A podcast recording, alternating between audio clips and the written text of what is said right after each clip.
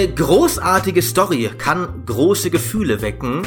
Eine miserable Story kann's auch, wenn man sich aufregt, was für einen Unsinn man da zusammengespielt hat. Und so ging's meinem sehr wütenden Kollegen Dimitri Halley bei Anthem. Hallo Dimi. Hi Maurice. Und äh, wir haben uns, um unseren gemeinsamen Zorn und auszugleichen, einen Mann eingeladen, der, glaube ich, in seinem Leben noch nie zynisch gegenüber, gegenüber irgendetwas war und immer nur reinster Sonnenschein ist. Jochen Gebauer. Hallo. Hallo, ihr beiden. Schön, dass ich wieder bei euch zu Gast sein darf. Und natürlich, mein ganzes Leben sind Einhörner, Regenbögen, Sonnenschein. Ich und zynisch. Ha, wer behauptet denn ja, sowas? Das, das dachten wir uns. Jetzt hast äh, du ja zwei Eigenschaften ausgelagert, die dich eigentlich auch ausmachen, Maurice. Zynismus und Wut. Ja. Ja, ich, ich habe gedacht, äh, genau, ich, ich habe gedacht, ich äh, gönn den anderen auch mal ein wenig Wut, weil ich glaube, du warst ja sogar noch wütender über Anthem als ich tatsächlich. Ich fand's auch doof, aber in dir habe ich echten Zorn gespürt. Ja, aber ich glaube, es liegt auch daran, dass Anthem bei mir so ein bisschen äh, ein Fass war, äh, nee, ein Fass, das den Tropfen zum Überlaufen gebracht hat. Nein, ein, ähm, tatsächlich war das so ein Spiel nach sehr vielen, sag ich mal, Mainstream-Spielen, die hinter den Erwartungen zurückgeblieben sind, wo ich persönlich mich einfach aufgeregt habe, dass ich ein Stück weit recht hatte, in dem, was ich auch in unserer Beta-Prognose gesagt habe, in dieser Demo-Prognose, dass dieses Spiel so ein furchtbares Malen nach Zahlen ist. Ähm, das heißt nicht, dass es alle Zahlen schlecht malt, aber für mich war die Story von Anthem eben so ein, so ein belangloses, schlecht geschriebenes, ideenloses Ding, obwohl eigentlich die Lore dahinter sogar das Potenzial gehabt hätte, was Interessantes zu machen. Also ich fand einige von den Hintergrundinformationen spannender als den eigentlichen Plot. Und dieser eigentliche Plot, der ja im Prinzip dieses lahme, du jagst diesen Monitor äh, Superschurken ist mit Charakteren, die man sofort wieder vergisst, das hat mich einfach sauer gemacht, wie, mir, wie man da nach Fort Tarsis reisen muss nach jeder Mission und sich dann 20 Minuten diese, äh, und da diskutieren wir noch drüber, aber diese furchtbar geschriebenen Dialoge anhören muss, wo Leute dir Belanglosigkeiten um die Ohren hauen und über irgendwelche Sachen reden, die dich nicht interessieren und du denkst dir, ich will einfach nur zurück in meinen Anzug und dass das halt von BioWare ist, von dem Studio, das früher wunderbare Begleiter hinbekommen hat, wunderbar spannende Nebengeschichten hinbekommen hat. Ach, da, da rollten sich mir die Fußnägel los. Das hat mich echt persönlich äh, angegangen. Und das haben wir uns zum Anlass genommen, einen unserer, glaube ich, allerersten Podcasts neu aufzulegen. Damals haben wir uns gefragt, stecken Spielestories in der Krise? Und damals äh, war, das habe ich, das wusste ich auch nicht mehr, das hast du mir vorher gesagt, Dimi, war das letzte BioWare-Spiel der Anlass, nämlich Mass Effect Andromeda. Und jetzt sind wir wieder hier. Jo, jo, äh, Entschuldigung, ich muss heute ab und an, glaube ich, ein bisschen husten, weil ich heute etwas kränklich bin. Ich sitze hier auch in so einer putzigen, äh, daheim in einer putzigen Umwickeldecke mit Ärmelchen dran, die mir die Kollegin Ann-Kathrin empfohlen hat. Äh, und Jochen haben wir uns eingeladen, weil wir mit ihm letztes Mal schon sehr produktiv über Rollenspiele diskutiert haben. Und äh, Jochen, du kommst ja von einem anderen Podcast ursprünglich, der auch ganz nett ist, nicht ganz so gut wie unsere, aber er hat schon auch was zu bieten. Und wenn ihr all unsere Folgen gehört habt, inklusive aller Plus-Folgen, dann könnt ihr auch mal bei Auf ein Bier vorbeischauen. Ab und an erzählen die auch ganz interessante Sachen. Uh, www.gamespodcast.de Genau. Mhm. Ich krieg sonst wieder Schimpfe vom André Peschke, wenn ich nicht dauernd äh, die URL sage. Mhm. Deswegen habe ich ja auch äh, hier äh, smooth wie ich bin dir ein ein äh, Opening für die Werbung gegeben sozusagen. Und äh, damit können wir nun zum Geschäftlichen kommen. Äh, Jochen, du hast auch Anthem gespielt. Was hältst du von der Story von Anthem? Ich fand die Story von Anthem, habe ich auch bei uns in der entsprechenden Folge, wo wir uns äh, über Anthem unterhalten haben, auch erwähnt. Auf www.gamespodcast.de. Sehr gut, vielen Dank, Maurice. Du bist großartig. ähm, ich fand sie nicht so schlimm, offensichtlich, wie ihr sie fandet. Ich fand sie ganz okayisch war, glaube ich, äh, wörtlich mein, mein Ausdruck, was jetzt für BioWare-Verhältnisse, wenn wir uns die Vergangenheit von BioWare vergegenwärtigen, ihr habt es ja auch schon genannt, wenn wir uns so Sachen wie Dragon Age Origins, Mass Effect, äh, Knights of the Old Republic, Baldur's Gate 2 und so weiter, dann ist okayisch für BioWare-Verhältnisse eigentlich schon ziemlich mies. Aber das mag auch daran liegen, im Gegensatz zu Dimmy vielleicht. Ich bin halt mit der Erwartung reingegangen, das wird richtig, richtig schlecht. Ich fand die Demo richtig, richtig schlecht. Ich fand ja auch schon Dragon Age Inquisition zum Beispiel und Mass Effect Andromeda, das ja bei euch noch halbwegs gut abgeschnitten hat, was die Bewertungen angeht, fand ich beides zwei entsetzliche Spiele. Ich fand auch die Geschichten entsetzlich. Deswegen bin ich reingegangen mit der Maßgabe, ich werde es ganz gruselig finden und ich fand es tatsächlich besser als erwartet. Vielleicht ist das auch einfach eine Sache, mit welcher Erwartungshaltung Erwartungshaltung gehst du ran? Meine war halt so niedrig, es war nicht so schwierig für Anthem drüber zu springen. Das ist natürlich eine Erklärung. Äh, Und äh, Dimi, du kannst du noch mal ausführen, was du vorher meintest, im Sinne von dem Tropfen, der das fast zum Überlaufen brachte. Wir machen diesen Podcast ja nicht nur wegen Anthem, du bist allgemein frustriert, was Gaming Stories angeht. Ja, was, ich fühle mich ein bisschen wie du, Maurice, weil sich meine negative Prognose gegenüber Spielestories in den letzten zwei Jahren nicht geändert hat, seit wir den, den ersten Podcast aufgenommen haben. Ähm, und da fühle ich mich so ein bisschen wie ein störrischer alter Herr, wenn ich das so sage. Aber tatsächlich ist es auch so. Du musst dir, also ich bin einfach immer noch der Meinung, dass AAA-Spiele, was lineares Storytelling oder sagen wir mal dramaturgisches Storytelling angeht, einfach lange nicht das rausholen, was theoretisch ginge. Und dann hört man ja immer wieder so Meldungen wie Star Wars Visceral, das Amy Hennig-Spiel von der Uncharted-Autorin, ist eingestellt worden, das Open World Star Wars ist eingestellt worden. Gleichzeitig hast du dann eben ein Spiel nach dem anderen, das rauskommt, das einfach so eine so eine banale Geschichte erzählt. Wir haben das ja auch damals schon im Podcast erwähnt. Ich erwarte nicht, dass jede Spielestory, weiß ich nicht, Goethes Faust ist oder so. Das ist nicht, worauf ich hinaus will. Ich erwarte, dass eine Story mich packt, unterhält, dass ich da sitze und mir denke, ich will unbedingt wissen, wie es jetzt weitergeht. Und ich weiß nicht, wann ich mir das das letzte Mal bei einem Spiel gedacht habe, dass ich einfach nicht ausmachen kann, weil ich unbedingt wissen will, wie es weitergeht. Ich mache nicht aus, weil ich unbedingt weiter spielen will, ja, das schon, aber dass, dass die Story alleine mich halt so hält. Und du musst jetzt nur die, die, die, die Loot-Shooter rannehmen, mit denen sich ja Anthem messen will. Da sieht die Sache echt nicht, nicht gut aus. Destiny ist auch ein Spiel, das absolut nichts aus seinem, seinem Potenzial macht. Da haben wir ja auch schon in der ähm, ikonisches Worldbuilding-Folge drüber gesprochen. Da ist die Welt selbst auch schon nicht besonders gut gestaltet, aber die Story ist es auch nicht. Und der zweite Teil macht das sogar noch schlechter als der erste Teil. Und in The Division, da haben wir auch schon drüber gesprochen, da ist ja dieses wunderbar spannende Endzeit-Szenario, wo sie sehr sogar im Vorfeld drüber beworben haben, was sie da alles an Experten befragt haben und so das, was sie daraus gemacht haben, ist im Prinzip dramaturgisch oder in der Erzählqualität auch ziemlich für die Tonne, in meiner persönlichen Meinung zumindest. Ähm, stattdessen hörst du dir halt irgendwelche Audiologs an. Und auch in Anthem hast du eben diese e ewigen Dialoge, wo Leute dir halt so super spritzig irgendwas erzählen. Die sind immer gut gelaunt und dein, dein, dein, dein Owen hier, dein Kollege, ist immer so, hey, hey, ho, ich mache jetzt hier Jokes und ja, und nebenbei erzähle ich noch, dass wir zusammen irgendwie früher aufgewachsen sind. Ähm, und dann jetzt steig noch mal in deinen Anzug und grinde da halt irgendeinen Kram weg. Ich, also ich stimme Jochen zu, dass man je nach Perspektive die Story von Anthem wahrscheinlich ertragen kann. Aber in dem Fall dachte ich mir, mein Gott, warum, warum kann es mich denn nicht mal positiv überraschen? Warum kann ich denn nicht mal da reingehen und denken, ey, da ist mal ein spannender Charakter? Und das, das Fuchsige an Anthem war, da gibt es ja am Anfang eine Zwischensequenz, die auch sehr oft in den Reviews referenziert wird. So eine Zwischensequenz, wo du siehst, wie diese Dominion Gegenfraktion eben eine, eine Siedlung angreift. Und da dachte ich mir, wow, das, das macht mich zumindest mal neugierig, dass es da irgendwie nicht nur diese Monster da draußen als Kontrahenten gibt, sondern auch die Menschen bekriegen sich untereinander in dieser sowieso sehr skurrilen Welt. Was hat's damit auf sich? Was steckt da dahinter? Und da wird nichts draus gemacht, nichts. Stattdessen ödet man sich dadurch vor Tarsis immer und immer wieder. Und ja, das war dann im Prinzip der Tropfen, wo ich mir gedacht habe, ich bin einfach genervt, ja. Und ich will jetzt nur, ich will jetzt nur anreißen, dass es ja auch noch Star Wars Battlefront 2 gab, ja. Diese Singleplayer-Kampagne, die so viel hätte sein können und so wenig dann letztlich war. Darf ich hier mal kurz einhaken, weil Dimmy, du hast ein paar super interessante Punkte angesprochen und mhm. ich glaube, es, es wäre es wert, dass wir, dass wir ein paar von diesen Begriffen, die du auch schon in den Raum geworfen hast, ein bisschen näher beleuchten um das Ganze ein bisschen zu differenzieren, weil ähm, das, was wir unter Story subsumieren häufig, ist ja ein Konglomerat an verschiedenen Aspekten. Wir haben Charaktere, wir haben den Plot, wir haben sowas wie Pacing und so weiter und so fort. All das macht ja am Schluss die Story eines Spiels. Und würde ich jetzt sagen, Anthem macht viele dieser Dinge richtig, richtig schlecht? Ja, unbedingt bin ich vollkommen bei dir.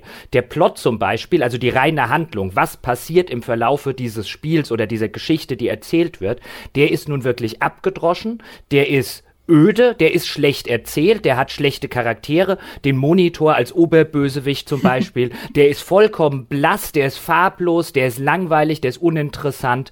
Also oh, mir würden die Worte noch lange nicht ausgehen. Ich könnte einen ganzen Podcast mit Adjektiven füllen. Ja, die Wie die Anthem-Charaktere es auch könnten, wenn sie dich zulabern in Fortasis. Aber, ähm, oder Pacing, was ich genannt habe. Das Pacing mhm. dieser Geschichte leidet natürlich völlig unter der Struktur, Demi, die du schon erwähnt hast. Nach jeder Mission latsche ich wieder durch Fortasis. Dann latsche ich wieder zurück zu meinem Kampfanzug. Dann habe ich wieder Gameplay, das auch immer auf die gleiche, dem gleichen Schema erfolgt. Das heißt, das ganze Pacing der Geschichte, immer wenn was Spannendes passiert, muss es strukturell schnell sofort wieder das Tempo rausnehmen nach dieser Zwischensequenz. All das ist wirklich nicht gut, aber es hat, finde ich, und da tut man meiner Meinung nach dem Spiel ein bisschen Unrecht und den Autoren, es hat wirklich auch Dinge, die gut funktionieren. Die Dialoge, ja, die leiden zum Beispiel auch unter der Struktur. Die ganzen Nebenpersonen in Fortasis sind völlig unwichtig. Das ist vollkommen richtig. Das kriegt man auch relativ schnell mit. Die sind eben nicht wie deine Crewmitglieder, zum Beispiel auf der Normandy in Mass Effect. Wichtig für den Plot, aber das ist ein Plotproblem und kein Problem der Dialoge an sich. Die sind nämlich tatsächlich ordentlich geschrieben. Ich finde auch in mancherlei Hinsicht die Zwischensequenzen, das Motion Capturing, das Performance Capturing, das Niveau, auf dem das Anthem tut und dann tatsächlich Charaktere charakterisieren kann durch das, was ich sehe an ihren Gesichtsemotionen. Es gibt eine Zwischensequenz, da ist jemand, etwas sehr Widerliches und man guckt ihm dabei zu und es ist so eine Art Mutprobe und man sieht, wie schwer es ihm fällt anhand seiner Mimik. Das habe ich auf dem Niveau in noch keinem anderen Live-Spiel gesehen. In Tech-Demos ja, in Spielen noch nicht. Also an manchen Stellen macht Anthem tatsächlich Sachen richtig, richtig gut, so dass ich deinen pessimistischen in der Hinsicht, so deinen, deinen pessimistischen Outlook, den ich gar nicht so teilen kann. Ich saß teilweise davor, ich habe die Zwischensequenzen gesehen. Ja, mich hat die ganze Geschichte um den Monitor und so weiter, wäre viel besser gewesen, wenn mich die interessiert hätte hätte. Aber ich habe teilweise vor den Zwischensequenzen gesessen, habe gedacht, boah, wenn das die technische, nicht die technische Zukunft, sondern das gegenwärtig Machbare ist, dann freue ich mich tierisch auf das nächste Spiel, dass das in eine gute Story einbettet, weil das ist wirklich Storytelling jetzt auf einem technischen Niveau, das vorher nicht möglich war.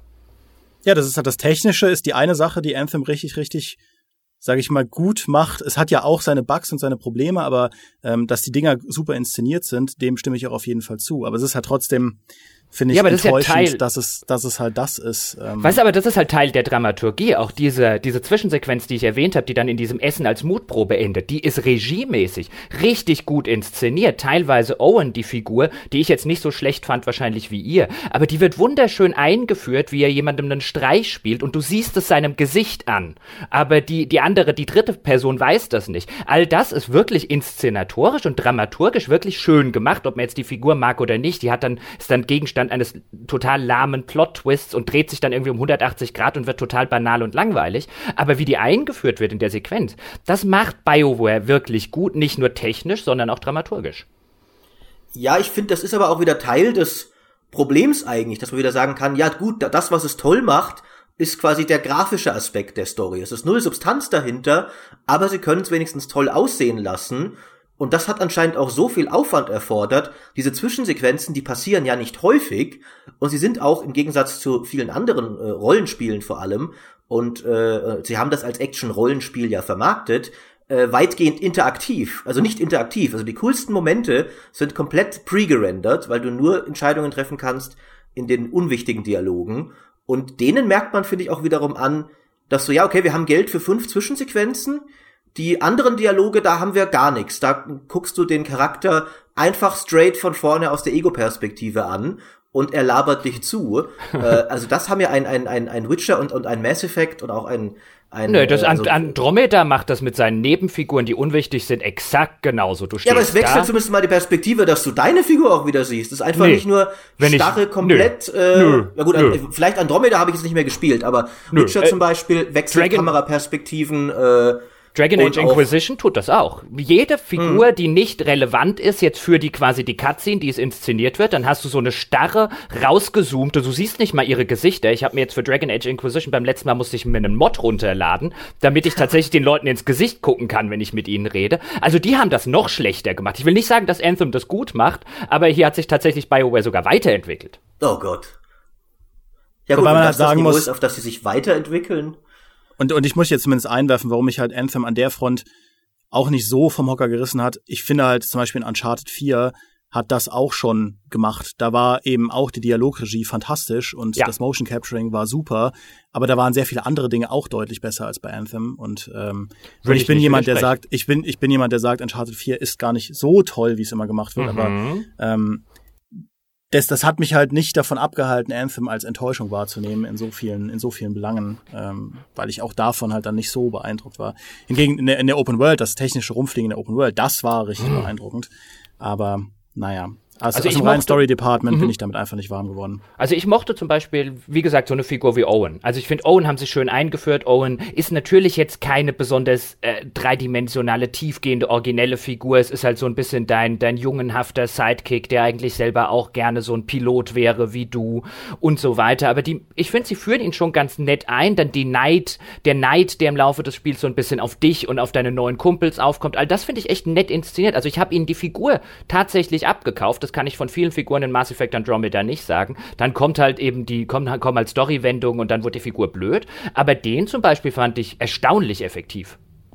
Ich würde dir insofern zustimmen, dass ich auch finde, die, Charakter die Momente, wo ich am nahesten dran war, mich mal um die Story zu scheren, das waren so ein paar Charaktermomente, die tatsächlich ganz okay waren. Ich finde, es gab deutlich zu wenige davon. Mhm. Ähm, es gab zumindest eine, sogar eine Nebenquest in Fortasis, die ich ganz interessant fand, mit diesem Mann und der Ehefrau, die beide Spione sind und deine Hilfe mhm. bei etwas wollen. Mhm. Das fand ich die einzige wirklich, die einzige knifflige Entscheidung im ganzen Spiel. Okay, was ist jetzt hier das Richtige zu tun?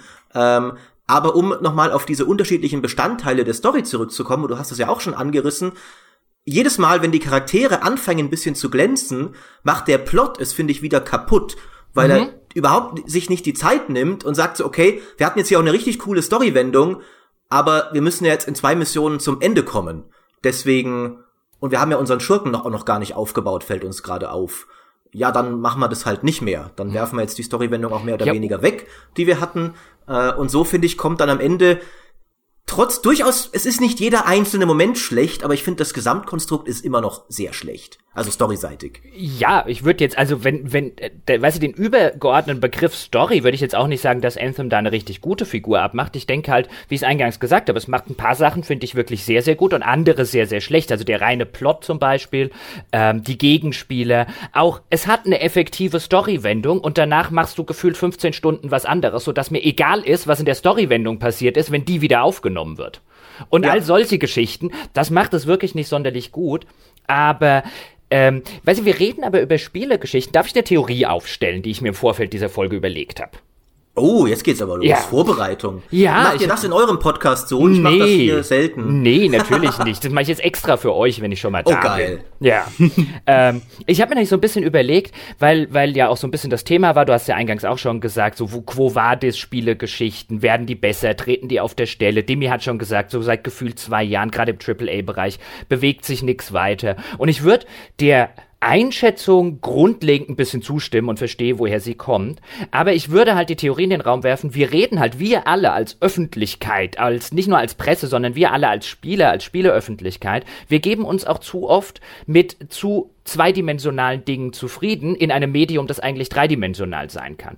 Denn klassischerweise hast du zwei, ich breche das jetzt sehr simplifiziert runter, aber klassischerweise hast du zwei Erzählebenen. Du hast die altmodische, die prämoderne Erzählweise, indem du tatsächlich einfach beschreibst, was passiert. Also nehmen wir an, du möchtest sagen, du hast eine Figur, nennen wir sie Louis, und Louis geht einer repetitiven, langweiligen, stupiden Arbeit nach. Jetzt kannst du schreiben, Louis geht einer langweiligen, stupiden, repetitiven Arbeit nach. Das ist das, die reine Sagebene, das Tell, wie man das gerne macht. Jetzt kannst du aber auch, die moderne Erzählweise wäre, deshalb kommt, gibt es diesen schönen alten Satz, Show, don't tell, so als Leitfaden für Autoren, wäre, du zeigst es. Du sagst nicht einfach bloß, der hat eine repetitive Arbeit, du zeigst es zum Beispiel dem Leser oder dem Zuschauer Zuschauer im Film. Da kommt es ursprünglich ein bisschen her.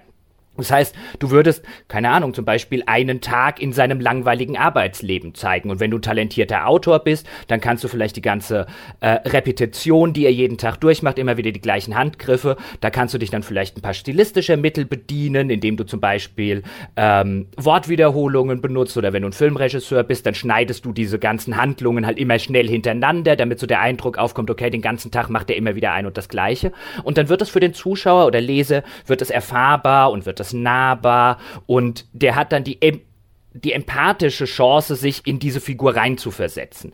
Das sind so klassischerweise die beiden Erzählebenen. Heutzutage würde man immer wieder den Autoren, deswegen gibt es diesen Leitspruch raten, die zweite ist viel besser. Und auf der Ebene sind wir so als Öffentlichkeit ein bisschen stehen geblieben. Das ist immer das, was wir einfordern. Ich lese auch häufig ähm, dieses Show but don't tell und ich habe das selber schon häufig benutzt. Aber dann siehst du, und ich glaube, da würde ich dann dem, dem pessimistischen Outlook von Demi widersprechen, das siehst du nicht im AAA-Bereich, aber in vielen anderen Bereichen, gerade im Indie-Bereich, siehst siehst du häufig, dass mittlerweile Spielegeschichten was machen, was sie früher nicht gemacht haben. Zum Beispiel in so einem Fall wie What Remains of Edith Finch. What Remains of Edith Finch hat den Charakter namens Louis, der eine stupide, langweilige tägliche Arbeit besitzt und das Spiel lässt mich die spielen. Das Spiel lässt mich die ganze Zeit diese langweiligen Handgriffe, immer wieder die Fische zu köpfen. Das ist eine Handbewegung mit der Maus, die spiele ich und spiele ich und spiele ich und spiele ich und gleichzeitig mit der anderen Hand spiele ich so ein rudimentäres Fantasy-Rollenspiel von ganz früher, das Louis so in seinem Kopf erfindet, um sich von der stupiden Arbeit abzulenken. Und plötzlich habe ich eine dritte Erzählebene, die die alten Medien, die Romane, die Filme nicht können.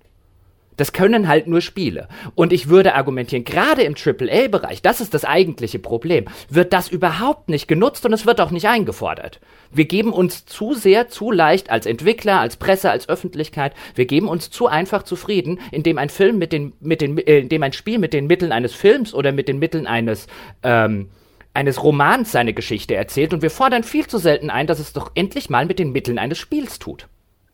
Das ist was, ähm, du sprichst jetzt zu Recht an, weil das ist was, worüber wir auch schon häufiger gesprochen haben. Ich glaube auch in dem ersten Story-Podcast. Das würde ich total unterschreiben. Ähm, äh, ein Beispiel, das ich immer nenne, ist Card Life, was ja auch so ein Spiel ist, wo du so einen Zeitungsverkäufer spielst und ähm, super nervige Sachen machen muss und tatsächlich eintippen muss, was du jeden Morgen tust. Du schneidest die Zeitungspackungen auf, sortierst das ins Regal ein und wenn du das eintippst, bist du halt so genervt davon, weil es so monoton ist, wie eben deine Spielfigur genervt ist, dass sie das einräumen muss. Also Videospiele, das habe ich auch beim letzten Podcast postuliert, können eben Dinge tun mit diesem mit diesem Show-Prinzip, ähm, die Filme und Bücher auf die Art nicht machen können. Und das ist ganz, ganz, ganz toll. Deswegen habe ich auch am Anfang diesen Pessimismus nur in Richtung AAA ähm, aufgestellt, weil im, in, puncto, ähm, in puncto Indie wird da viel Interessantes gemacht. Also auch A Way Out war äh, 2018 nicht zu, zu nicht ohne Grund ein Spiel, das bei uns bei den GameStars ziemlich abgeräumt hat.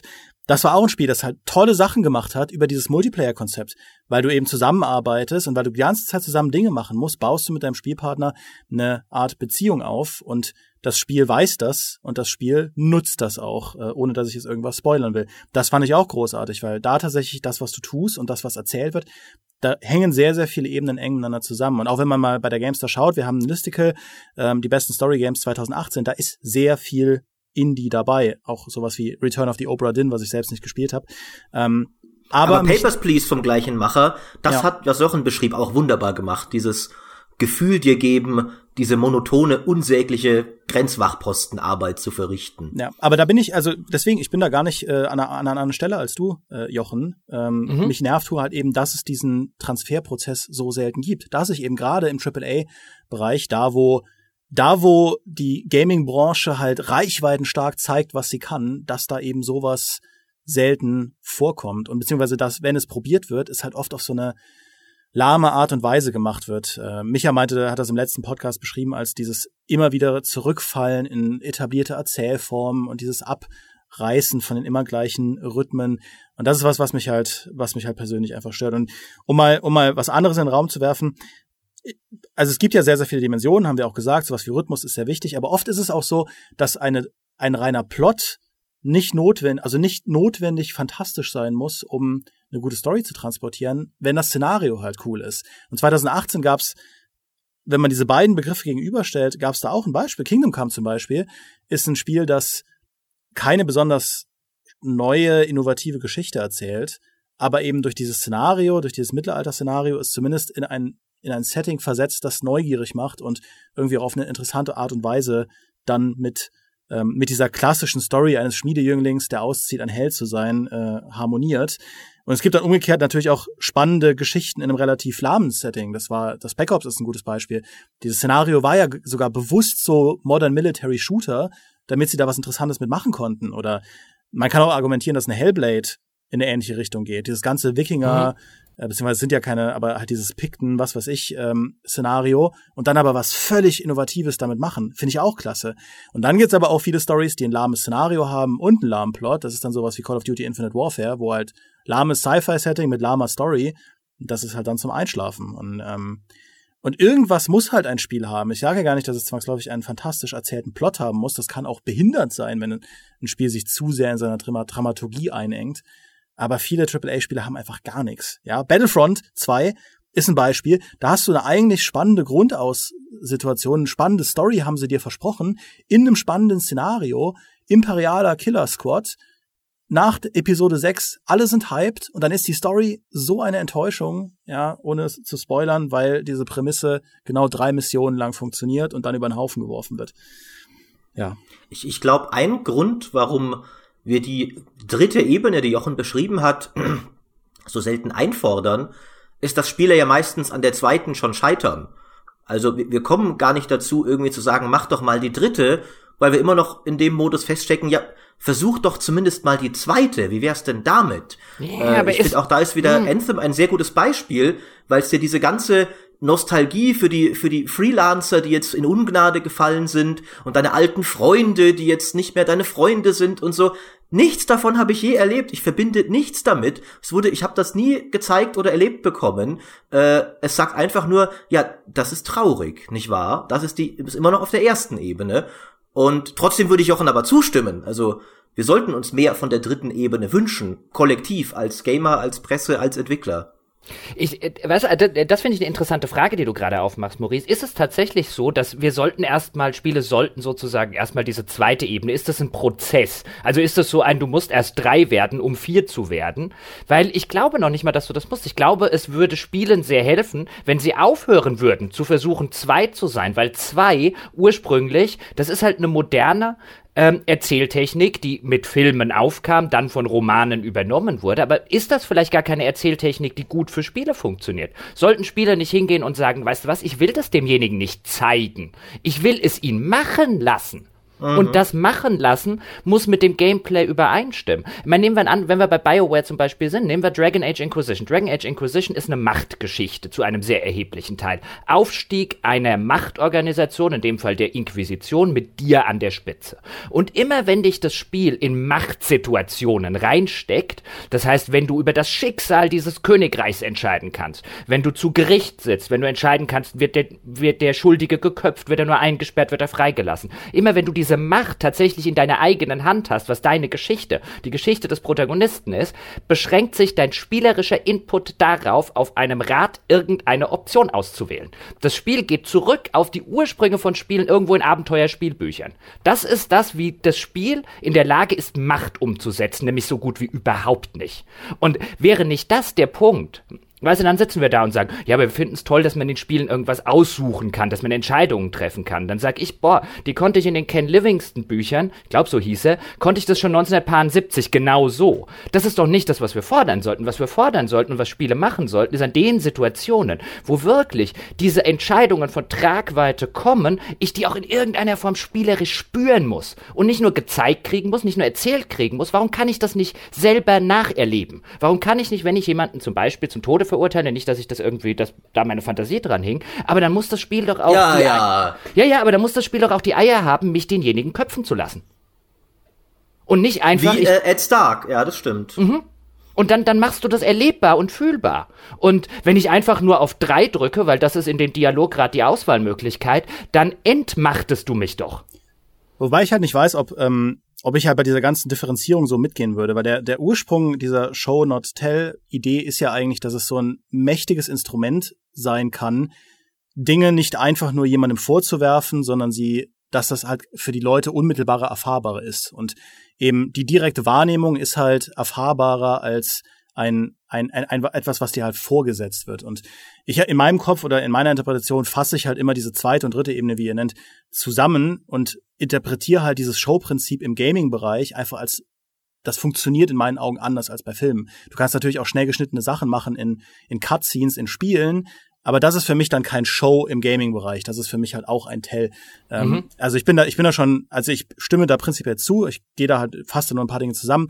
Und ich finde auch da, dass halt bei diesen Entscheidungen, es gibt ja schon viele Spiele, die, die hingehen und sagen, okay, drück den Abzug selbst. Ja, Call of Duty zum Beispiel macht das sogar bisweilen mal oder ein Splinter Cell 4, wo du selbst entscheiden kannst, ob, ob du deinen langjährigen Freund umbringen willst oder nicht. Ähm, diese Entscheidungen sind nur dann wiederum oft eingebettet in halt einen schlechten Plot, in eine schlechte Dramaturgie. Und irgendwie gibt es halt oft was, was, ähm, was dem halt zuwiderläuft. Und also ich stimme all diesen Sachen zu. Ich finde nur, Spiele neigen halt oft dazu, diese ursprüngliche Story-Idee, also den ursprünglichen Hintergrund einfach zu vergessen. Und sich nicht, also zu vernachlässigen, dass man auch gute Ideen braucht und eine gute, also gute Charaktere von der Grundausstattung braucht, dass man in irgendeiner Form interessante Fallhöhen braucht. Und erst dann funktioniert das alles andere bei klassischen narrativen äh, Konzepten. Und das ist einfach was, was mir oft fehlt. Ist es, ist es einfach mal als Frage an euch in den Raum gestellt, ist es vielleicht ein Fehlen des Talentes? Also im Sinne von einem, wenn ich ein guter, sehr talentierter Autor bin, wenn ich das kann, was du einforderst, Dimi, warum sollte ich dann im Spielebereich arbeiten, wo ich, selbst wenn ich im AAA-Bereich bin, ich meine, wir haben die Arbeitsbedingungen teilweise von Naughty Dog gehört, teilweise dann bei Red Dead Redemption 2 bei Rockstar. Äh, wir wissen, dass so Spieleautoren, die haben dann 35 NPCs, wo sie dann in Akkord sozusagen die Dialoge irgendwo reinhacken dürfen. Warum soll ich als talentierter äh, Autor denn in den Spielebereich gehen?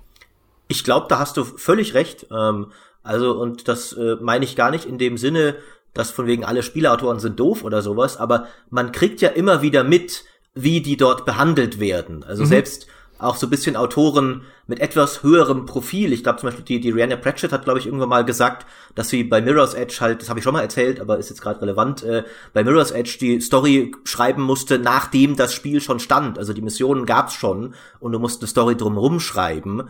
Ähm, ich finde halt nur, das ist in dem Fall nicht unbedingt dann ein Versagen der Autoren, das ist ein Versagen der Branche, weil das Budget ist doch da. Also Autoren sind wahrlich nicht der teuerste Bestandteil einer Spieleentwicklung. Wenn du deren Gehalt verdoppelst und dann nochmal doppelt so viele Autoren anstellst, ist das immer noch vielleicht irgendwie 0,05 Prozent deines Marketingbudgets. Ähm, also ich, ich stimme dir völlig zu, aber ich glaube halt, es müsste nicht so sein. Es zeigt nur, worauf halt gerade AAA-Entwickler Wert legen bei ihren Spielen. Und da ist halt Story manchmal bisschen wichtiger. Also bei BioWare zum Beispiel war sie ja doch oft noch relativ hoch angesehen. Ähm, und aber manchmal halt auch so von wegen, ja, wir brauchen halt irgendwie noch was, was die Mission ein bisschen verknüpft. Ja, das ist ja auch die, wir hatten ja gerade erst die Meldung, die hast sogar du geschrieben, Maurice von der Amy Hennig, die gesagt hat, ein bisschen drüber gesprochen hat, über diese ganzen Sachen, die da bei Star Wars schiefgelaufen sind. Und ihr ihr Fazit war im Prinzip auch, dass dieses Storytelling in der Gaming-Branche einfach furchtbar schwierig ist für jemanden, der lineare, gut gemachte Plots schreiben möchte, weil du eben gerade bei den großen Produktionen ohne Multiplayer nicht auskommt. Aber was sie sogar noch betont, äh, demgegenüber, ist eben bei so Open-World-Spielen, die halt so riesig sind und so branchen, dass du, also für sie war es allein schon frustrierend, der Gedanke, dass viele Leute gar nicht das Ende ihrer Geschichte erleben. Also selbst bei sowas wie Red Dead Redemption 2, ähm, dass es halt so schwierig ist, da einfach deine Vision Wirklichkeit werden zu lassen als Story-Autor oder Story-Autorin, dass sie das gar nicht machen wollte, die Art von Story, und sie da lieber diese acht- bis zehnstündigen kompakten Uncharted-Erfahrungen entwickeln will, aber dafür schwindet halt nach Meinung vieler so ein bisschen der Markt. Ähm, und das, das kann dann schon sehr frustrierend sein, dem, dem würde ich auch zustimmen. Und man muss halt auch sagen, dass bei, dass bei vielen Spielen ja auch die Resonanz da draußen ist, dass die Story nicht wichtig ist. Also bei Ghost Recon Wildlands, das jetzt ja auch irgendwie zwei Jahre lang weiterentwickelt wurde und jetzt gerade irgendwie nochmal einen neuen Story-DLC bekommt, da ist die Story Grütze, aber das interessiert ja auch niemanden. Da geht es ja wirklich drum, einfach mit deinem Squad, mit deinem Kumpel-Squad und wenn du Freunde dabei hast, kannst du ja sowieso nicht zuhören, was da in der Story passiert, durch Bolivien zu laufen und Bösewichte über den Haufen zu, zu, zu mähen. Und ähm, das reicht halt den meisten Spielern auch. Und ähm, ich kann ja, also ich ist auch nicht so, dass ich das pauschal verurteilen würde. Nicht jedes Spiel braucht eine absolut fantastische Geschichte. Ähm, aber wenn dann das auch noch die, die Spiele sind, die sich halt sehr, sehr gut verkaufen, dann klar, kann es natürlich sein, dass es den Markt in so eine Richtung verändert. Du, du, hast einen, du hast einen interessanten Aspekt, glaube ich, gerade genannt, so als du so im Nebensatz so ein bisschen auf Games as a Service hingewiesen bist. Mhm. Einer der Gründe, warum ich Games as a Service als Modell sehr, sehr problematisch finde und inhärent schädlich für den AAA-Bereich, was die Qualität von Spielen angeht, ist, dass du, dass du, wenn du Game as a Service entwickelst, natürlich a priori, also von vornherein davon ausgehst, wie melke ich das so lang wie es geht. Das ist mithin das komplette Geschäftsmodell des Ganzen. Die Leute sollen das Monate, wenn nicht gar Jahre lang spielen. Ich halte das Spiel als Service Service-Modell immer und immer weiter am Laufen. Und dann sind wir genau in dem Fall, oder in genau die Falle, wo zum Beispiel viele US-Serien reintappen. Das mhm. Autoren können das nicht einfach. Also ähm, das ist ein sehr guter Punkt, ja, ein sehr guter Vergleich, ja. Äh, genau, so, dann, dann, dann bist du halt in der Lost-Falle, ja, als ABC gesagt hat, wir bestellen noch 37 Staffeln und die Autoren, ja, haben sie ja nachher gesagt, da standen und sagten, wir wussten nicht, wie wir die füllen sollten. Ja, wir haben die, das Net Network ja mehr oder weniger bekniet. Ja, lasst uns das auch irgendwann mal fertig erzählen. Wir haben nichts mehr, wir sind leer. Und ähm, ich glaube, dadurch, dass dieses Games as a Service Modell eben so funktioniert, wie es funktioniert, man sieht es doch so schön bei Anthem. Diese ganzen, ich sag jetzt mal, eigentlich denke ich bei dem Begriff an was anderes bei Bullshit Bingo, aber das macht halt dieses, dieses moderne Storytelling Bullshit Bingo. Ja, ja, ja. hier einen äh, Cataclysm und äh, äh, Freelancer und irgendwelche Heart of Storms und äh, Heart of Rages und Interceptors und Monitors und Dominions. Alles mal reingeklatscht, ja, so viel wie möglich, damit man das nachher mit Inhalt füllen kann.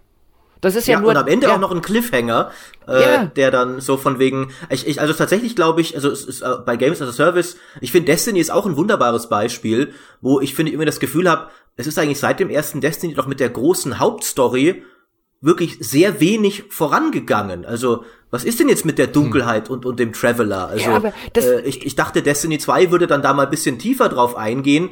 Tut's halt absolut gar nicht. Und die Amy, Amy Hennig hat das auch wiederum sehr schön gesagt, dass halt auch das Story ist eben halt auch nichts, was, was endlos wiederholbar ist. Eine gute Story, hat sie zumindest gemacht, hat halt einen klaren Bogen und ein Ende und du erzählst keine guten, Sto keine guten Stories mit haufenweise zufälligen Events, aber Games as a Service brauchen ja gerade haufenweise Content oder auch wenig Content, siehe Anthem, äh, den du immer wiederholen kannst. Das heißt, das zieht noch mehr Ressourcen von der Story ab.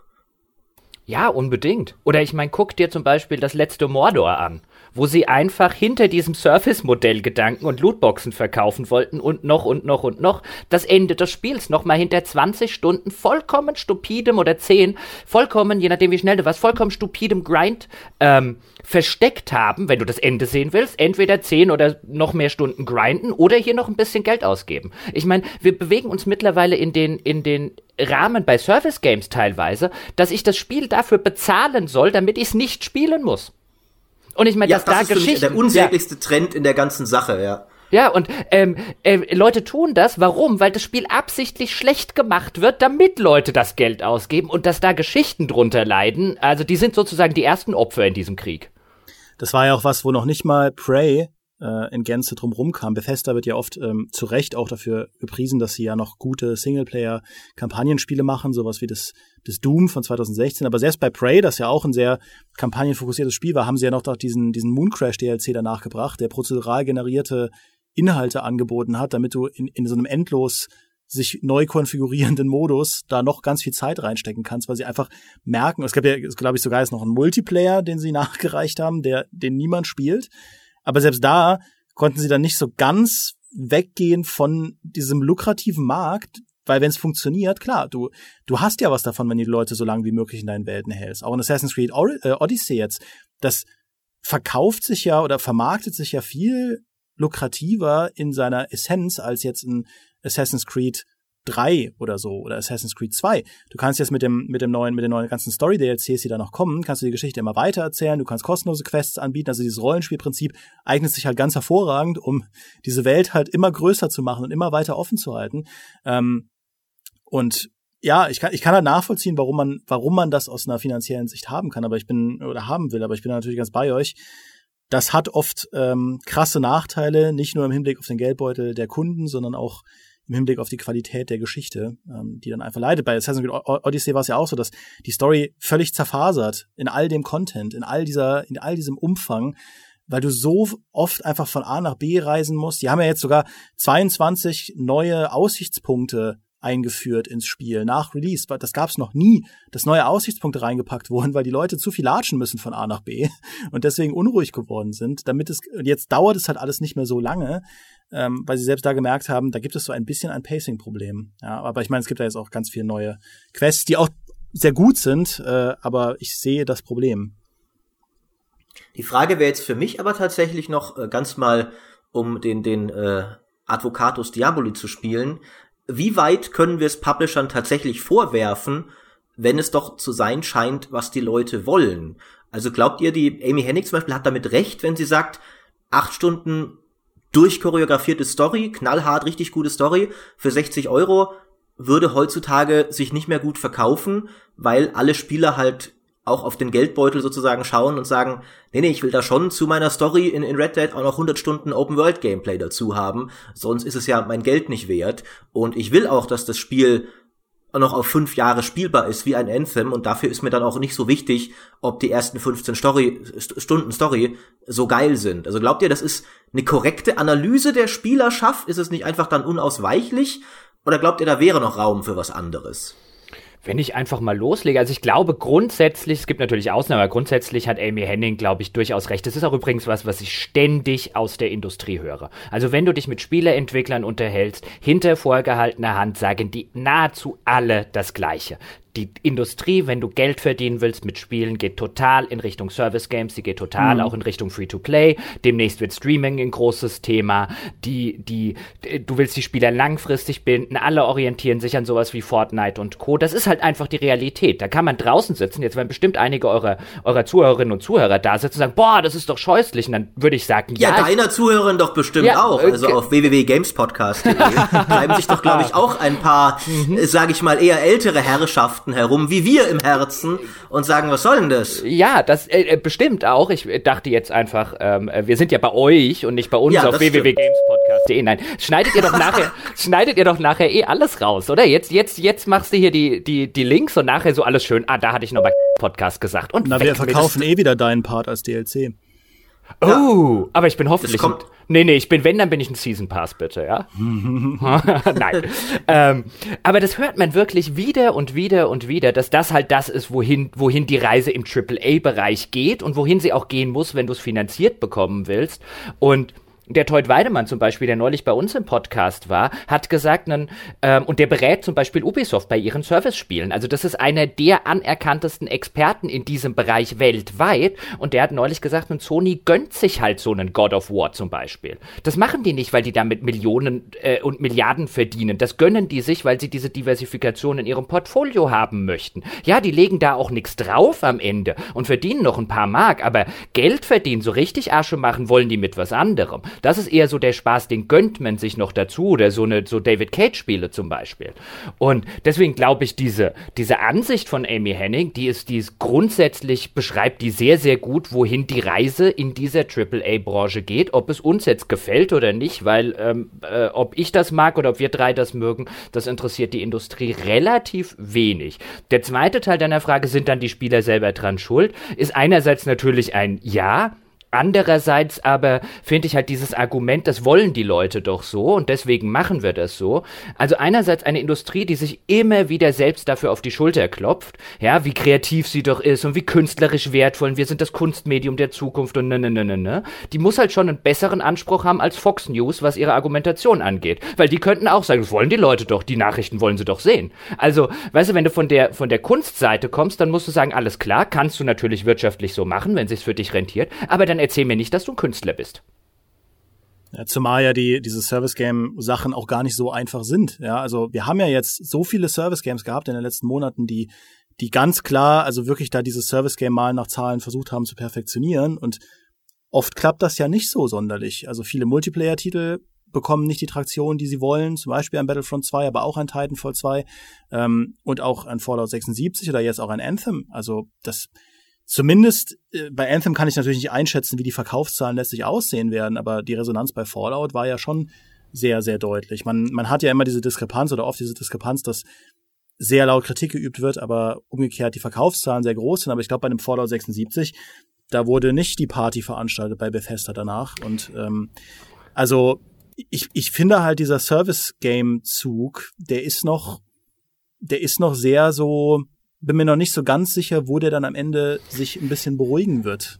Weißt du, ich, ich, die Leute sind halt auch nicht blöd. Ähm, äh, äh, selbst wenn man so an die Sache rangeht, weil deswegen sollte man sie halt auch nicht für dümmer verkaufen, als sie tatsächlich, als wir alle tatsächlich sind. Ich meine, ich finde so einen Anthem zum Beispiel, die ersten Indikatoren sind ja verheerend. Also so Verkaufszahlen aus Großbritannien und so Dinge, die man, die man dann kennt und wo man mit anderen Sachen vergleichen kann. Mhm. Ähm, da kommen ja verheerende Zahlen gerade zurück. Es ist jetzt sehr früh, es sind sehr wenige Märkte, also das alles mit Vorsicht zu genießen.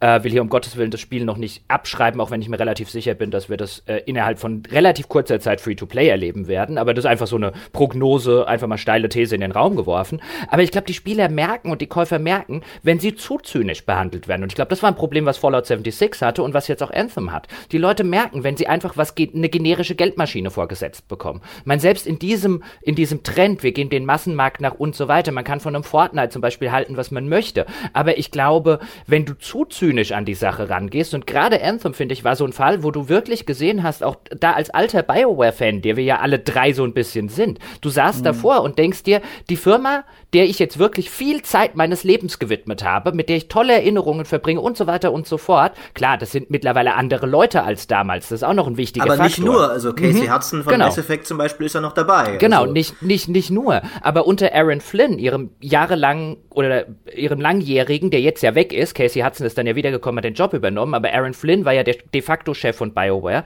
von EA dort eingesetzt als General Manager des Studios. Unter Aaron, äh, unter Aaron Flynn hat sich das Studio in eine Richtung entwickelt, wo ich irgendwann nicht mehr mich wertgeschätzt gefühlt habe, sondern ich war die, ich war die Cash Cow. Und wenn du das zu weit treibst, und ich glaube, Anthem hat das einen Schritt zu weit getrieben, bei Bethesda mit Fallout 76 auch, wenn du es zu weit treibst, sitzen die Leute da und denken, den Spaß mache ich nicht mehr mit.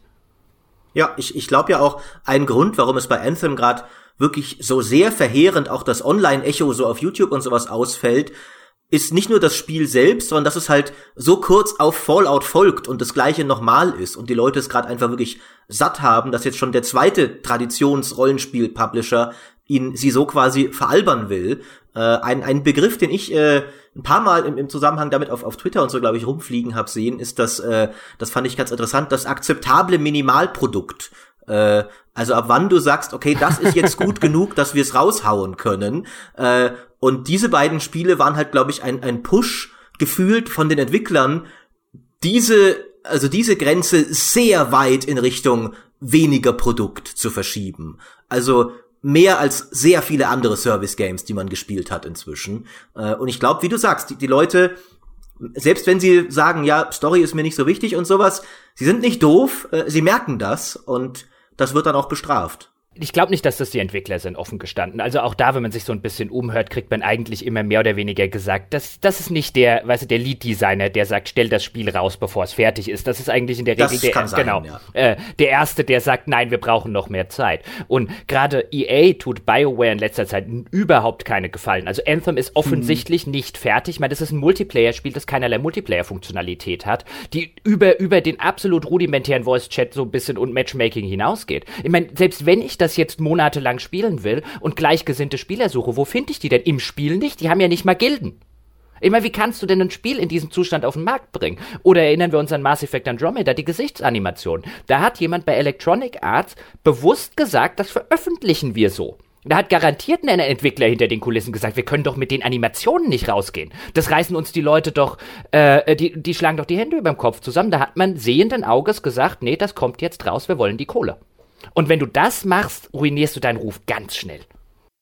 Ich frage mich nur, um ein bisschen zu diesem, zu diesem Story-Aspekt ähm, zurückzukommen, ob, ob letztlich das Storytelling dann langfristig wieder besser wird, weil das wäre ja zumindest eine Methode, um Qualität zu erhöhen. Wenn du, wenn du den Leuten auch in der Open World, das hat ja Assassin's Creed Odyssey versucht, ja, auch wenn du den Leuten in der Open World etwas gibt, was sie, was ihnen das Gefühl gibt, hier hast du wenigstens eine wertige Geschichte.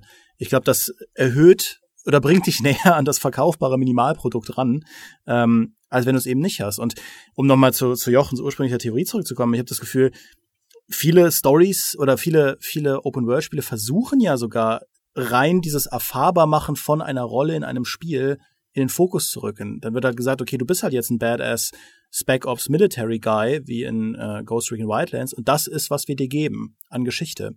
Und was ich mir im Prinzip wünschen würde, wäre einfach, dass mehr vom klassischen Storytelling zurückkommt. Ja, nicht nur ich bin ein Spec Ops Hardcore Guy, sondern ich habe auch einen Gegner, der was Interessantes zu erzählen hat, statt einfach nur irgendeine Sülze zu babbeln, wie in, wie in, wie in Far Cry 5 oder so. Oder ich habe Charaktere, die mich total mitreißen. Wir haben auch im letzten Podcast schon drüber gesprochen, dass der Protagonist nicht die spannendste Figur von einem Spiel sein muss. Ähm, es kann eben auch irgendeine Nebenfigur sein, aber selbst das äh, macht ja ein Far Cry 5 dann nicht. Oder eben zumindest große Fallhöhen, dass dir mal überraschenderweise irgendwas genommen wird, womit du nicht rechnest in einem Open-World-Spiel, was ein Red Dead Redemption gemacht hat, das erste Red Dead Redemption. Nimmt dir etwas, womit du niemals gerechnet hast, dass du das verlieren kannst in einem Open-World-Spiel und macht, macht damit einen Twist, der bis heute wahrscheinlich in den Annalen guter, guter Storytelling-Handbücher äh, für Gaming steht oder zumindest stehen sollte. Und ich frage mich, ob das halt wieder zurückkommt, ob man sich darauf zurückbesinnt. Ich hoffe es mir, äh, hoff's mir halt, bin mir nicht sicher. Also ich glaube, dass äh, eine starke Story oder eine starke Welt Vorteile haben, die manche Publisher aktuell unterschätzen. Äh, äh, zum einen, was du schon angesprochen hast, Dimi, die gewisse Marktübersättigung der Service Games. Äh, es gibt halt nur so viele Service Games, die ein Spieler spielen kann, wohingegen wer eine geile Story durchgespielt hat, will danach die nächste geile Story haben. Der spielt dann God of War und kauft sich danach Spider-Man. Trotzdem ist das natürlich nicht die Geldquelle, die ein Fortnite oder sowas hat. Äh, aber zum anderen finde ich auch, dass wenn, was die Story wirklich machen kann, ist dich reinziehen in diese Servicewelt, in der der Entwickler erhofft, dass du die nächsten drei, vier mhm. Jahre deines Lebens verbringst. Wenn du halt sagst, äh, zum Beispiel ein, ein wunderbares Beispiel und deren Multiplayer kann man viel kritisieren, sind die Rockstar-Spiele aktuell. Die machen ja auch ihr Hauptgeld natürlich mit GTA Online und dann mit Red Dead Online. Sie machen aber trotzdem eine unglaublich gute Story, die zum einen darf, also ich habe tatsächlich GTA nicht gespielt, muss ich zugeben, aber man hört es ja oft, dass die sehr gut sei, äh, sage ich so. Ähm, und die Story, das, das Spiel wird allein dadurch immer diskutiert, immer wenn es drüber, drüber geht, was sind so große Spielen, Meilensteine, dann erwähnst du ja nicht GTA 5, weil du sagst, ja, der Multiplayer, das war, hat Spielegeschichte geschrieben, es hat finanzielle Geschichte geschrieben. Ähm, Wären die Leute auch in diesem Multiplayer so lang geblieben, wenn sie mit diesem Spiel emotional absolut nichts verbinden würden?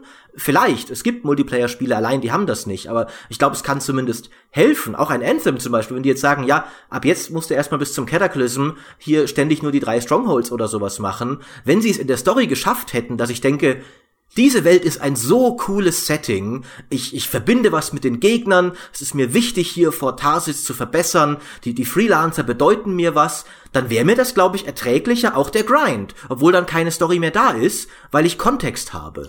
Das Beste, was du erreichen kannst, ist halt, dass, dass dein Spiel emotionale, erinnerungswürdige Momente hat. Das sagt ja auch Micha Graf immer wieder, an die du dich erinnerst. Also einfach irgendwie Dinge, die einen Impact haben und die halten dich auch in einer Welt drin. Und Story, eine gute Story ist eben ein Weg, das hinzubekommen, aber der ist sehr, sehr schwer. Also heutzutage, wir haben schon so viele Serien gesehen und so viele Geschichten erlebt, noch diese Story-Momente zu machen, diese Scheidewege, wo du dir denkst, oh, Wahnsinn, das hat mich so weggehauen, wie damals bei Spec Ops, dieser eine Moment. Das ist nicht so einfach und Spieleentwickler gehen eben jetzt oft hin, gerade im AAA-Bereich und sagen, wir wollen diese denkwürdigen Momente eben auslagern in die in die Tätigkeiten der Spieler. Ja, also Multiplayer-Spiele ja sowieso. In Apex Legends, da hast du halt eine Arena, da wirfst du alle rein und dann erzählen die sich alle dann, was ihnen bescheuertes passiert ist, dass sie einmal mit der Mosambik-Handknarre, die nix kann, irgendwie zehn Leute über den Haufen geschossen haben und das sind dann ihre denkwürdigen Momente. Und bei Singleplayer, Open-World-Spielen willst du halt oft dieses, ja, ich habe diese fantastischen, diesen fantastischen zufälligen Momente erlebt, wo mir ganz persönlich irgendwas passiert ist. Aber das ist auch nicht so einfach. Und ich glaube, da wird zu oft gedacht, ja, das, das läuft dann schon. Man gibt den Leuten irgendwie so einen Spielplatz und dann werden die schon wissen, wo sie dann am besten, am liebsten schaukeln wollen. Und das wird die total ergreifen und da werden sie immer wieder zurückkommen. Ist aber nicht so. Du brauchst eben für ein funktionierendes Story-Spiel in irgendeiner Kategorie irgendetwas Exzellentes, damit die Leute am Ball bleiben. Bei Apex Legends ist es das ist fantastische Shooter-Gameplay, das einfach gut funktioniert. Ähm, und auch besser funktioniert als ein PUBG in seinem ursprünglichen Zustand. Äh, und ja, Story ist halt ein Weg, das zu machen. Und ich glaube halt irgendwie, zumindest kann man aus Anthem und, ähm, und Fallout 76 lernen, dass eben ein gutes Service-Game sehr schwierig zu machen ist. Dass man eben mehr machen muss, idealerweise, als nach Zahlen zu malen und dieses Mindestprodukt abzuliefern. Und solange man den Leuten Lootboxen gibt und Levelbalken und so, dann werden die schon da am Ball bleiben. Nee, das funktioniert halt so nicht. Zu einer Sache würde ich noch gern sagen, zu dem, was Maurice noch gesagt hat. Weißt du, das hört man nämlich immer wieder äh, gerne, wenn man so ein bisschen, vielleicht auch zu dem, was ich vorhin gesagt habe, als ich, als ich Amy Henning so ein bisschen zugestimmt habe, liest man auch immer wieder so von Spielerseite ein, ja, aber man sieht doch an einem Red Dead Redemption und man sieht doch an einem GTA und so, dass es doch funktioniert. Die Leute wollen doch auch die Sorte Spiele, sehr narrativlastig, sehr storylastig, mit skurrilen Figuren und so weiter und so fort. Die verkaufen sich doch. Und da sagen einem halt dann auch zum Beispiel Spieleentwickler und Publisher relativ knallhart, ja, wenn du die Leute hast, die Rockstar hat und das Geld hast, das Rockstar hat und fünf Jahre Zeit hast, weil du auch eine Firma hinten dran sitzen hast, die eben nicht sagt, hier ein äh, bisschen Revenue Streams, wir hätten gerne mal alle drei Jahre ein Spiel und nicht nur alle fünf oder alle sechs Jahre, dann kannst du das machen. Dann darf das aber auch unter gar keinen Umständen floppen, weil sonst machst du den ganzen Laden zu. Und das stimmt. wer, wer, wer kann das noch machen? BioWare ist nicht mehr an dem Punkt, dass die das können. Du kannst BioWare nicht hinsetzen, sie ein Spiel machen lassen, wie Red Dead Redemption 2 zum Beispiel. Also ich meine, das würden die bestimmt gerne tun. Die würden intern sagen, klar kriegen wir hin, machen wir. Wenn das am Ende aber nicht die Zahlen verkauft, die Red Dead Redemption verkauft, dann äh, bist du als Firmenchef wahrscheinlich des Mutterkonzerns weg, weil die Shareholder dich aufknüpfen am nächsten Baum und das, das BioWare Studio und Co. ist zu.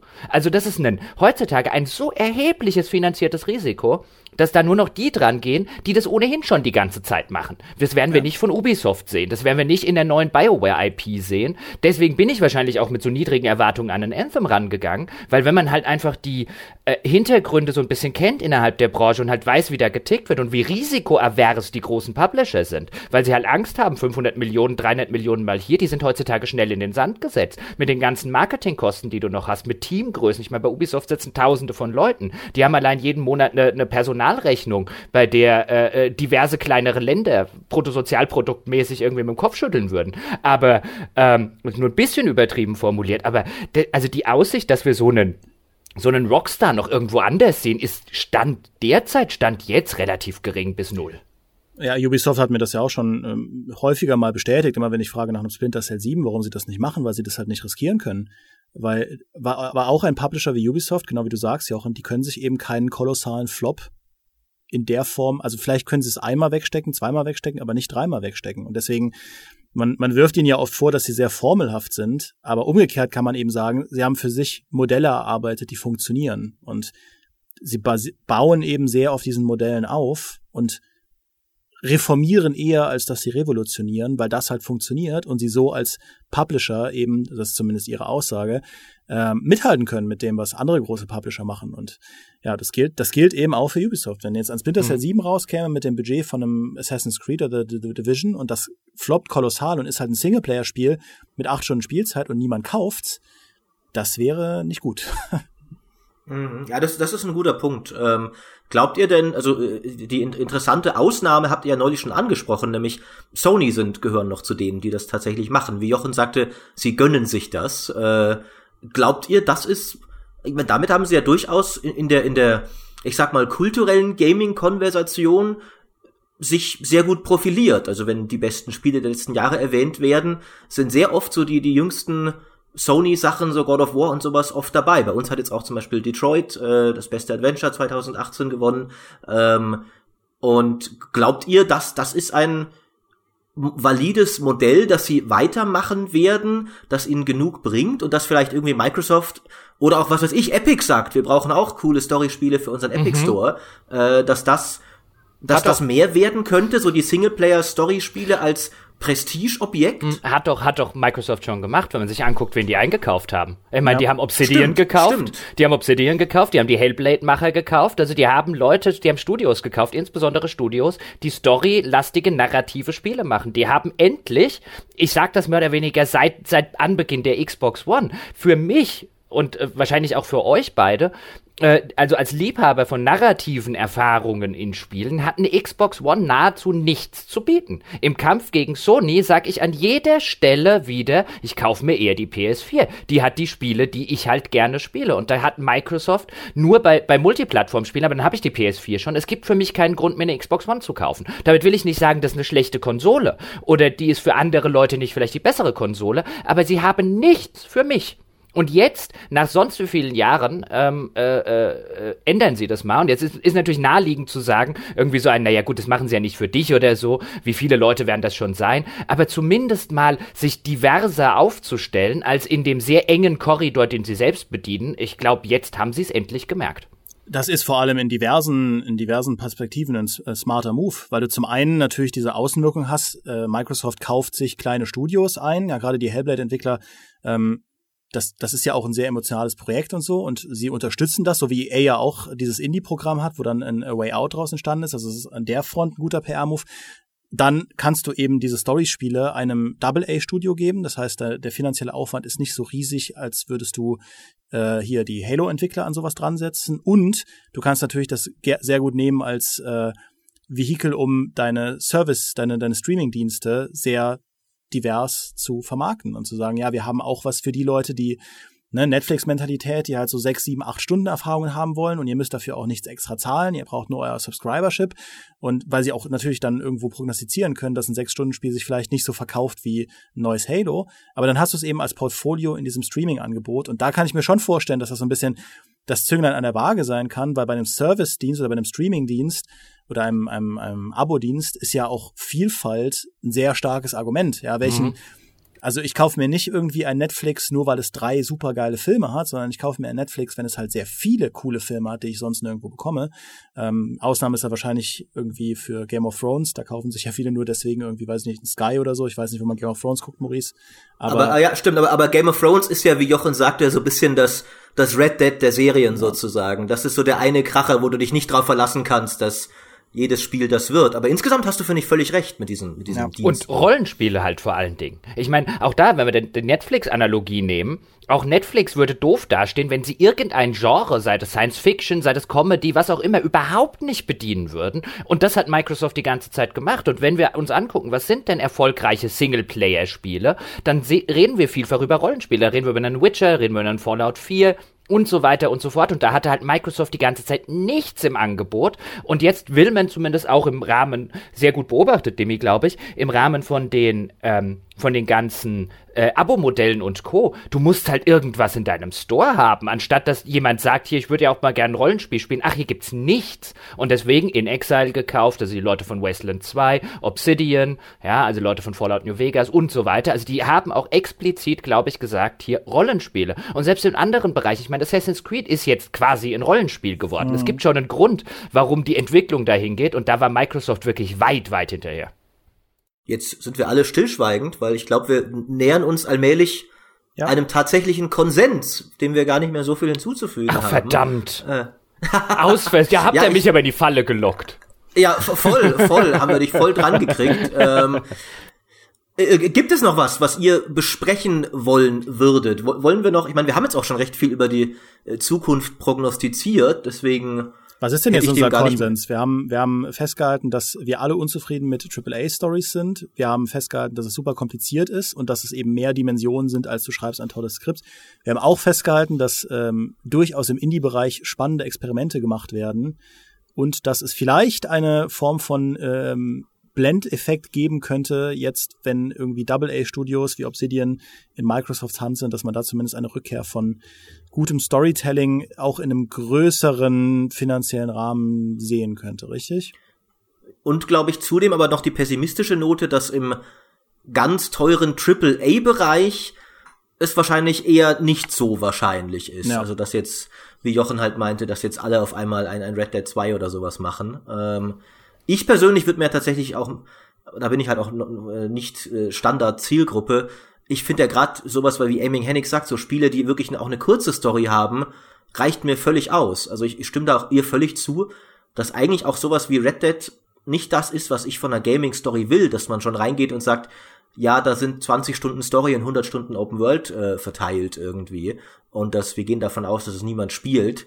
Ähm, ich weiß nicht, aber, aber sowas wie, wie Outer Worlds zum Beispiel könnte ja genau das werden, was Microsoft jetzt eben macht, was ich mir vielleicht wünsche. So ein Spiel, das von Anfang an sagt, ja, wir werden nicht so riesig, äh, weil wir halt ein klassisches RPG in vielerlei Hinsicht Ja, aber das ist wollen. genau, das ist, das ist halt, also das, das wird in der Nische, wird das funktionieren, aber das ist halt Gift auf dem AAA-Markt. Das siehst du so extrem wie Umfang sehr viel anderes äh, äh, äh, sozusagen sticht, wenn wir bei alten Sammelkartenspielen ja. wären, die man früher irgendwie mit, mit Autos diese Quartetts gespielt hat. Das ist wirklich Umfang sticht so, so vieles, was Verkaufszahlen angeht. Sieht man auch bei dem zum Beispiel von mir eingangs erwähnten What Remains of Edith Finch. Wie viele Leute auch in Foren und so weiter immer wieder reagieren auf ein, boah, das ist aber nur zwei Stunden lang, boah, da gebe ich aber kein Geld für aus.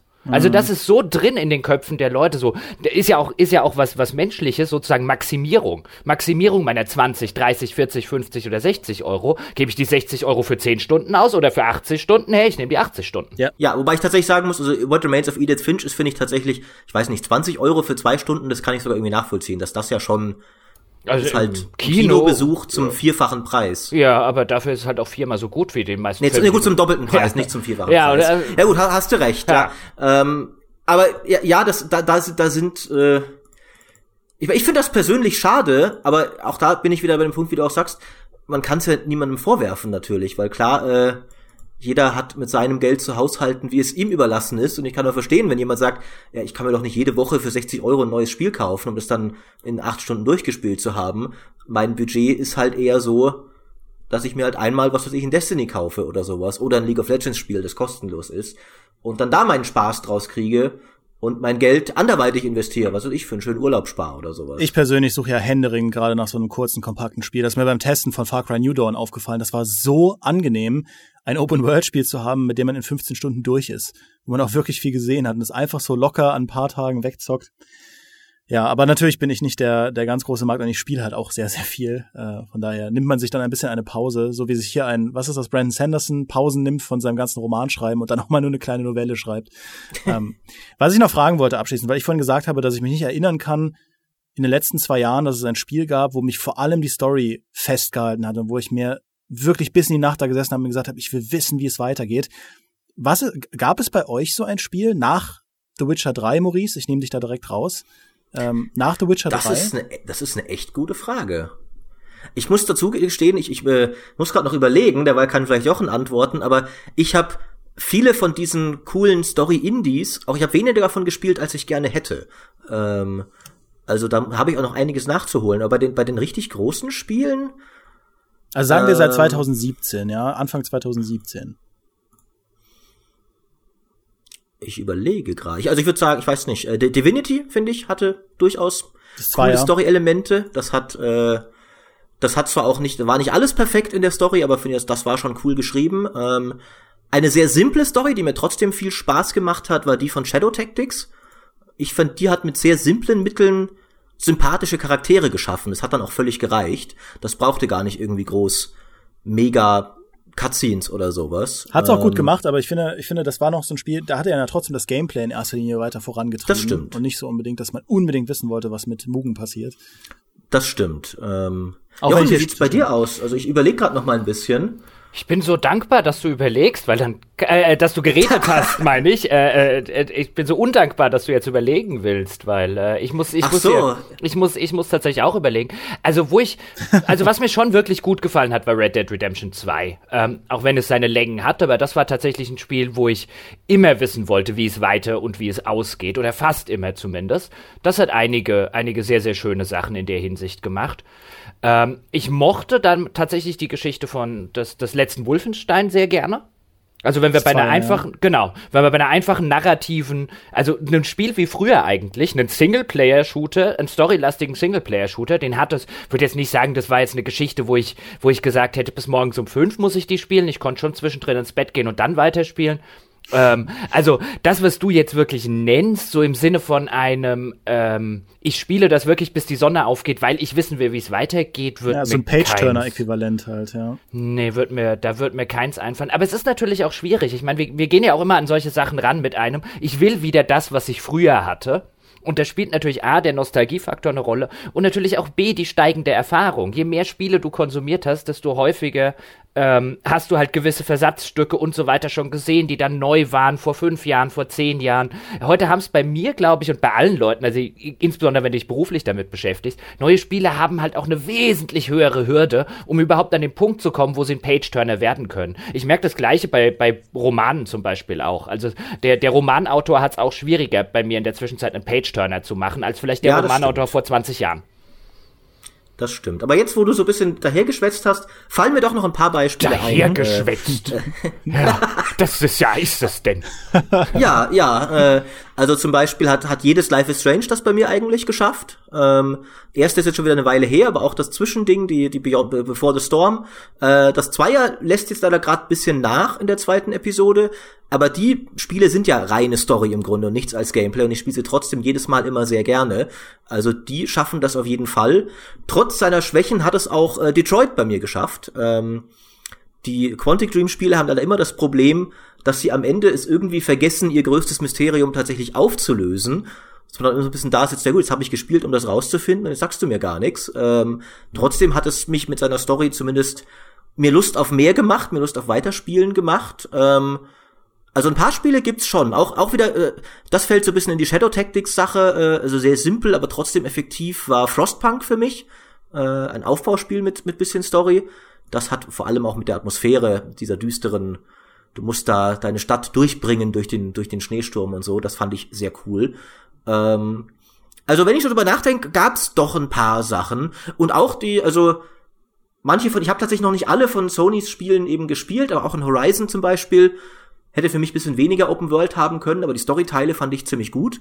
Ähm, also es gibt's schon noch, aber irgendwie trotzdem äh, äh, bleibt man ein bisschen zurück mit einem so, ja, aber irgendwie könnte doch auch noch irgendwie, da, da ging doch noch mehr, bleibt man trotzdem nach, selbst nach dieser Aufzählung irgendwie zurück, finde ich. Ja, schön, dann haben wir die Stimmung ja jetzt zum Schluss ein bisschen gedrückt. Äh. Na, ich finde, wir haben sie ja noch ein bisschen hochgehoben eigentlich, nachdem wir äh, davor den Konsens hatten, dass irgendwie fast alles irgendwie doof ist und bestenfalls noch Stories als Prestigeprojekt, sind uns jetzt noch ein paar gute zumindest eingefallen. Ja, umso mehr wird mich natürlich auch interessieren, was unsere Hörer da draußen ähm, für Spiele aufgezählt haben. Also zum Beispiel ist der Kingdom Come Deliverance für viele wirklich auch aus der Story-Perspektive etwas, was sie extrem als Highlight wahrgenommen haben. Ich fand, fand die Story zweckmäßig und es war eher das Drumherum, das interessant war, weil der eigentliche Plot relativ vorhersehbar blieb und auch eine, eigentlich mehr oder weniger eine Schnitzeljagd war, ähm, ohne jetzt super krasse Wendungen, die nicht auf zehn Meter Entfernung schon, zehn Kilometer Entfernung schon sichtbar waren.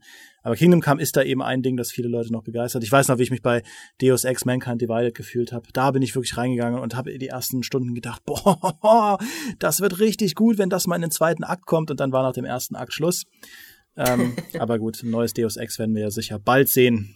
Mhm, mhm, mhm. Ja, ja. Bestimmt. Ja, ja. Direkt, da ist, da direkt nach dem, nach Splinter Cell 7. Ja, da gibt es ja, da gibt es ja keinen, da gibt es ja keinen Cyberpunk-Konkurrenten, der in dem Genre irgendwie nö. würde. Ähm, nö, und also kann, ich, kann ich mir gut vorstellen. Nö, und Square Enix hat ja auch noch nicht gesagt, mehr oder weniger, dass da nichts mehr kommt und, aber es wird bestimmt gleich an deine Tür klopfen, Demi. Auf Eis. Was, was heißt auf Eis, ja? ja. Ich, ich hab dich doch am Anfang als, als Optimist und Sonnenschein eingeführt, dem bist du jetzt nicht wirklich gerecht geworden eigentlich. Naja, also ich würde sagen, ähm, weißt du, wenn, wenn du mich fragst, so rum, äh, also so wirklich so nach einer Aussicht, ich würde jetzt wirklich sagen, im AAA-Bereich, da habe ich relativ wenig Hoffnung, bis auf die üblichen Verdächtigen natürlich. Also bei einem Cyberpunk kann man, glaube ich, hast du gerade schon erwähnt, einiges erwarten.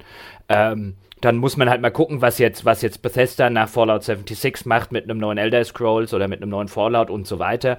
Mhm. Ähm, was Rockstar als nächstes angeht und Co. Also ein paar gibt's ja auch noch in dem AAA-Bereich. Aber ich glaube, wenn wir wirklich über die Zukunft von Storytelling in Spielen reden, werden wir es vielfach einfach im Independent-Bereich finden, im Double-A-Bereich finden, teilweise wirklich im, im, vielleicht auch sogar im kleinsten Nischenbereich. Und das ist auch nicht schlimm, weil das ist was, was wir in vielen Medien sehen, dass eben die Dinge, die dann in der Nische erfolgreich werden, und das kann durchaus auch im Storytelling-Bereich passieren, die werden dann eben vom Mainstream aufgegriffen. Also der Mainstream ist ja unfassbar gut darin, eben nicht immer das Gleiche zu produzieren. Mainstream, guckt, man guckt sich ins Kino an. Ja, das produziert zwei, drei Jahre immer wieder den gleichen Krempel und nach zwei, drei Jahren produziert produziert das anderen gleichen Krempel. Der ändert sich im Laufe der Zeit immer wieder, weil er halt aufsaugt, was in den einzelnen Nischen passiert ist und deswegen mache ich mir da keine Sorgen sowohl jetzt an der näheren Zukunft, wenn Storytelling vielleicht eher die Innovationen darin eher im Double-A-Bereich oder im Indie-Bereich passieren, als auch äh, äh im, im, im Triple-A-Bereich, weil irgendwann wird es, da bin ich mir relativ sicher, wird so einen kleinen Story-Boom oder Narrativspiel-Boom mal wieder geben, wie es vielleicht auch zu Zeiten der Walking Simulators vor ein paar Jahren war. Und dann wird auch sofort äh, AAA ein bisschen in die Richtung gehen, weil worin sie echt gut sind, ist anzugucken, was funktioniert denn gerade, was wollen die mhm. Leute spielen. Äh, man sieht es jetzt an dem ganzen Battle Royale-Hype und so weiter, da sind sie sofort dabei. Und weißt du, dann, dann kann das auch mal was Gutes haben. Ja, wenn sie dann wieder mehr Story machen. Das stimmt, ja. Ich, ich, so ein bisschen ist ja, glaube ich, zum Beispiel Assassin's Creed Odyssey so ein bisschen ein Kind von The Witcher 3. Das hatten wir schon mal ein bisschen diskutiert. Äh, also es hat ja auch zumindest mehr Story probiert. Äh, aber ich finde, das ist doch eine schöne Abschlussprognose. Äh, die ist realistisch, aber auch nicht völlig finster. Äh, das ist ja auch eigentlich, wonach wir immer in diesem Podcast streben. Hm? Soll, ähm, wird auch mal auf meinem Grabstein stehen. Realistisch, aber nicht völlig finster. Das, das finde ich wunderbar. äh, ja, äh, liebe Hörer, ihr habt jetzt abschließend auch noch eine Story-Entscheidung vor euch. Nämlich, fandet ihr jetzt Jochen sympathischer oder Dimi und mich? Wenn ihr Jochen sympathischer fandet, geht auf gamespodcast.de. Da findet ihr noch haufenweise mehr von seinen Ausführungen. Wie, wie, wie war die URL nochmal? Äh, ich habe nicht verstanden. Unter anderem auch äh, Wertschätzungen zu vielen der Spiele, über die wir heute geredet haben. Zuletzt äh, eben auch erst Anthem, wenn ich mich recht entsinne. Äh, wenn ihr dagegen Demi und mich sympathischer fandet, und ich finde, wir gewinnen ja allein schon an Quantität, äh, dann könnt ihr euch mal GameStar Plus anschauen, denn jede zweite Folge von unserem Podcast gibt's für Plus-Abonnenten. Da gibt's auch noch viel mehr tolle Sachen, äh, Previews, Reports, Videos, dergleichen mehr. Und wenn ihr natürlich so wie, wie ein Spieler seid, der sagt, ja, 60 Euro für eine 8-Stunden-Story gebe ich gerne aus, um das, um die rechtschaffene Sache zu unterstützen, dann abonniert ihr einfach beide Podcasts und tut eine gute Tat heute. Oh, da bist du noch mal aus dem falschen Dilemma rausgekommen, aus dem Trolley-Problem. ja, ich dachte schon hier bei in einem Spiele-Podcast passt es so schön, so, so quasi aller Dragon Age. Du kannst das tun oder das und dann sitzt man davor, aber es gäbe noch eine dritte Entscheidung. Warum kann ich die nicht machen? Ja, schön. Ja, das stimmt. Ja. Maurice sieht natürlich alle Wege. Es gibt die dritte Entscheidung. Äh, ihr, wenn ihr euch da jetzt äh, drüber, drüber nachdenkt, äh, verabschieden wir uns für heute. Demi, Jochen, ich danke euch äh, ganz herzlich für die Diskussion. Vielen ja, Dank für die Einladung. Und Jochen, nachdem du dich ja schon als Season Pass bezeichnet hast heute, hoffen wir doch, dich äh, alsbald auch wiederzusehen, denn eine Season kann ja nicht nur einen Inhalt haben. Uh. Gut, du bist jetzt der zweite, das zweite Mal schon da, aber jede, jede Roadmap beinhaltet eigentlich immer drei Kapitel bei Season Passes. Ja, ne? uh, also. Man muss ja gucken, also, weißt du, es ist ja wie bei Seasons halt. Tatortreiniger oder so hat ja auch nur drei der vier Folgen. Ja. ja, gut, das stimmt. Ja, während Lost wiederum, wir werden sehen, ob ich der Tatortreiniger oder Lost bin. Du bist der Endgame-Inhalt, den wir versprochen haben, und wir werden kein Service-Game sein, das äh, dem nicht gerecht wird, ja. oh, so, so ist es. Ah, ah. Gott genau. sei Dank, wenigstens bin ich keine Lootbox. nee, das nicht, das nicht. Auch wenn du manchmal komische Meinungen aus dem Hut zauberst, die sich zufallsgeneriert anfühlen. Äh, uh, Shots fired. Aber jetzt, jetzt kommt aber hier die, die Poesie raus. Ja. Ich finde, wir sind wunderbar poetisch alle. Und äh, ich beende jetzt einfach den Podcast, bevor Jochen irgendein Comeback dafür machen kann. Ich wünsche einen schönen Abend äh, oder auch einen schönen Nachmittag, Vormittag, sonst was. Äh, vielen Dank fürs Zuhören und bis zum nächsten Mal. Tschüss. Ciao.